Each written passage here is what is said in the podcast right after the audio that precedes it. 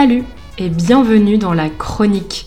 Moi, c'est Manon et chaque semaine, je vous emmène en France pour découvrir sa culture, les habitudes des Français et l'art de vivre à la française. Avant de commencer cet épisode, laissez-moi vous informer que les inscriptions aux cours de français individuels ou en groupe sont ouvertes. Et jusqu'à demain, vous avez 20% de réduction sur tous les cours en groupe. Rendez-vous sur le site frenchcoffeebreak.com pour vous inscrire. Dans le monde entier, les Français ont la réputation d'être mauvais en langue, de ne pas parler anglais ou de ne pas faire d'efforts pour parler une autre langue que le français avec les étrangers. Can you repeat your question, please?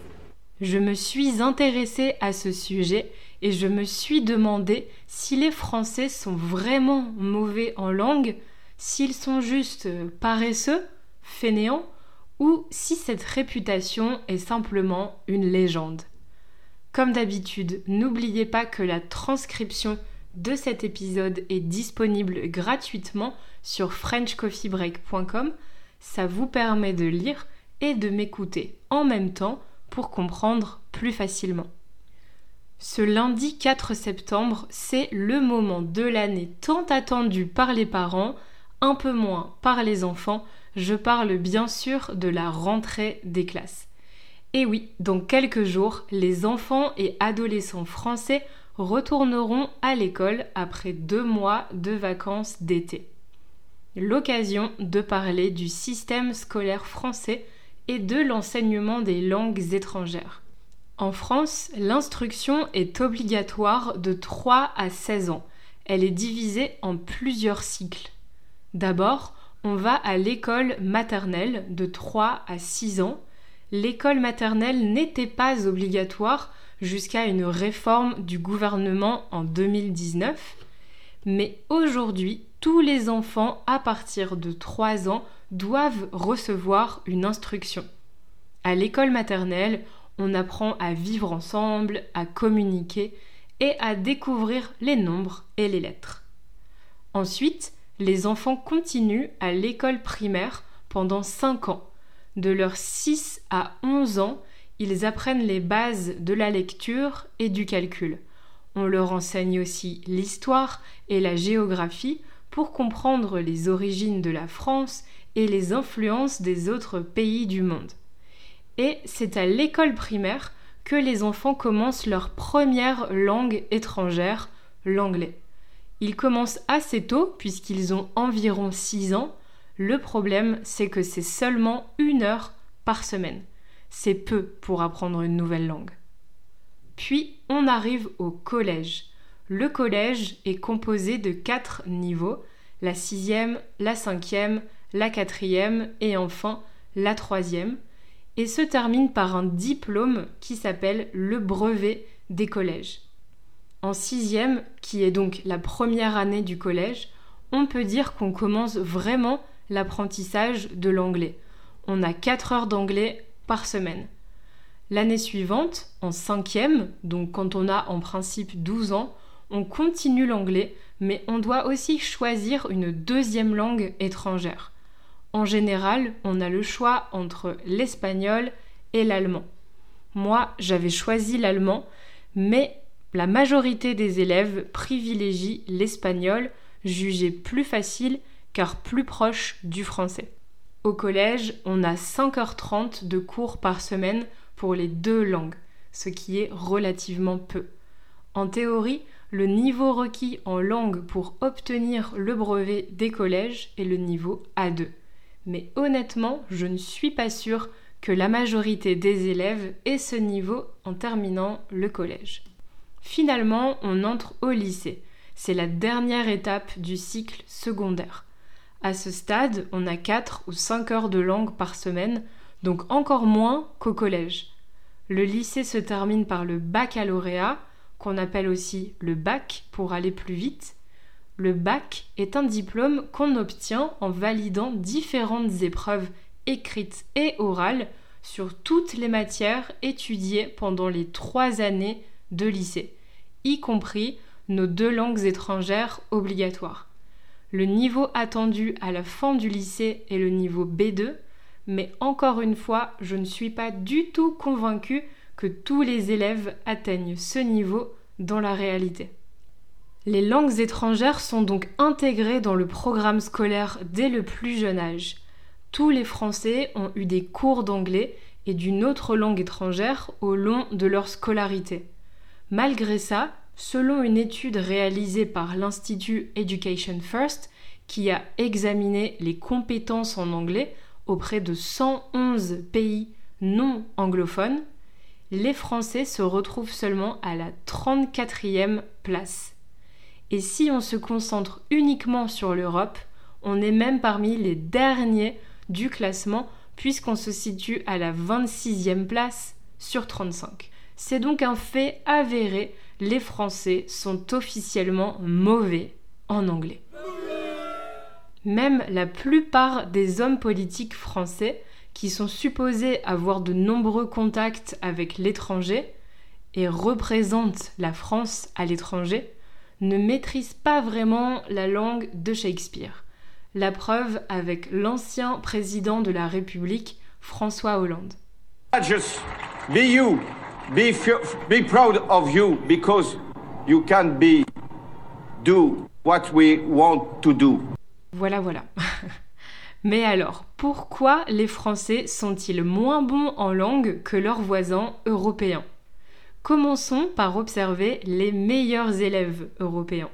La tête du classement des champions en anglais est occupée par les pays du nord de l'Europe. Les Pays-Bas, le Danemark, la Suède, la Norvège et la Finlande, suivis de près par l'Allemagne, le Luxembourg et la Belgique. Bon, il faut admettre que les langues comme le norvégien ou le suédois sont très peu parlées dans le monde, alors que plus de 300 millions de personnes parlent français à travers la planète. Partout, on rencontre quelqu'un qui parle français, ce qui n'encourage pas vraiment à faire des efforts dans d'autres langues. On remarque le même phénomène chez nos amis anglophones, les Américains notamment, ont aussi la réputation de connaître uniquement l'anglais. La langue française a également une connotation chic, prestigieuse, elle est employée dans de nombreux domaines comme la politique, l'économie, les sciences, la mode, la cuisine. Elle est associée au romantisme, on dit que c'est la langue de l'amour. L'accent français a même été élu l'accent le plus sexy au monde. Oh là là Beaucoup de qualités dont on peut se réjouir, dont on peut être fier, mais ça ne rattrape pas nos lacunes, nos faiblesses, dû au fait que de nombreux Français ne pensent pas que ce soit nécessaire de parler anglais ou une autre langue, puisque le monde entier nous trouve chic et élégant. Autre raison, selon moi, en France, on est très peu exposé à des langues étrangères. À la télévision, par exemple, tout est en français. Ça veut dire que les films ne sont pas sous-titrés, mais doublés en français. Alors aujourd'hui, on a la possibilité de mettre certains programmes en version originale sous-titrée français, VOSTF, mais c'est très récent et ça n'est pas disponible sur toutes les chaînes. Même chose au cinéma, tous les films sont disponibles en VF, version française, et seulement certains en VO, version originale. Seuls quelques cinémas indépendants ont fait le choix de projeter les films en VO. Tout est traduit et nous avons finalement très peu de contact avec l'anglais dans notre vie quotidienne. En plus, on commence l'anglais trop tard et le nombre d'heures de cours est insuffisant à l'école. Aujourd'hui, les enfants ont officiellement une heure d'anglais par semaine à l'école primaire, ce qui est clairement insuffisant. Les professeurs des écoles ne sont pas forcément très à l'aise en langue non plus et ils ne sont pas toujours préparés à enseigner l'anglais. Mais pour ma génération, c'était encore pire. J'ai eu mon premier cours d'anglais à l'âge de 11 ans. C'était le début des années 2000. Je n'avais presque jamais entendu parler anglais avant d'entrer au collège, à part dans les chansons que j'entendais à la radio. C'est fou, non? En plus, je me souviens que les cours étaient très axés autour de la grammaire. L'important était d'apprendre la théorie, d'avoir de bonnes notes, mais les langues n'étaient pas considérées comme un exercice oral. Une langue vivante, on l'apprend surtout pour communiquer, pour parler, et pas pour le plaisir de connaître des verbes irréguliers ou des listes de vocabulaire. D'ailleurs, c'est comme ça que je vois les choses en tant que professeur aujourd'hui. Quand je prépare mes cours de français, je privilégie l'oral, les interactions, la confiance en soi et la compréhension, d'où l'existence de ce podcast. La grammaire est importante mais pas primordiale et je ne veux pas que les cours soient uniquement centrés sur la théorie. Pendant les études supérieures, l'anglais n'est pas toujours valorisé non plus. À l'université, on peut continuer l'anglais, mais ça dépend des domaines d'études. J'ai étudié les langues étrangères, alors évidemment j'avais beaucoup d'heures d'anglais par semaine, mais les étudiants en médecine par exemple, ou tout autre domaine scientifique, ne suivront aucun cours de langue à l'université, et donc ils arrêteront au bac à 18 ans. Pour ma part, j'ai toujours été à l'aise dans les matières littéraires, et notamment en langue. À l'université, mon niveau d'anglais était considéré comme bon, j'avais de bons résultats, je faisais partie des meilleurs étudiants. Puis je suis arrivée au Portugal dans le cadre d'un échange universitaire et j'y ai étudié pendant un an. Et là, deux chocs. Le premier, c'est que j'ai réalisé que je ne pouvais pas avoir une conversation fluide avec un anglophone.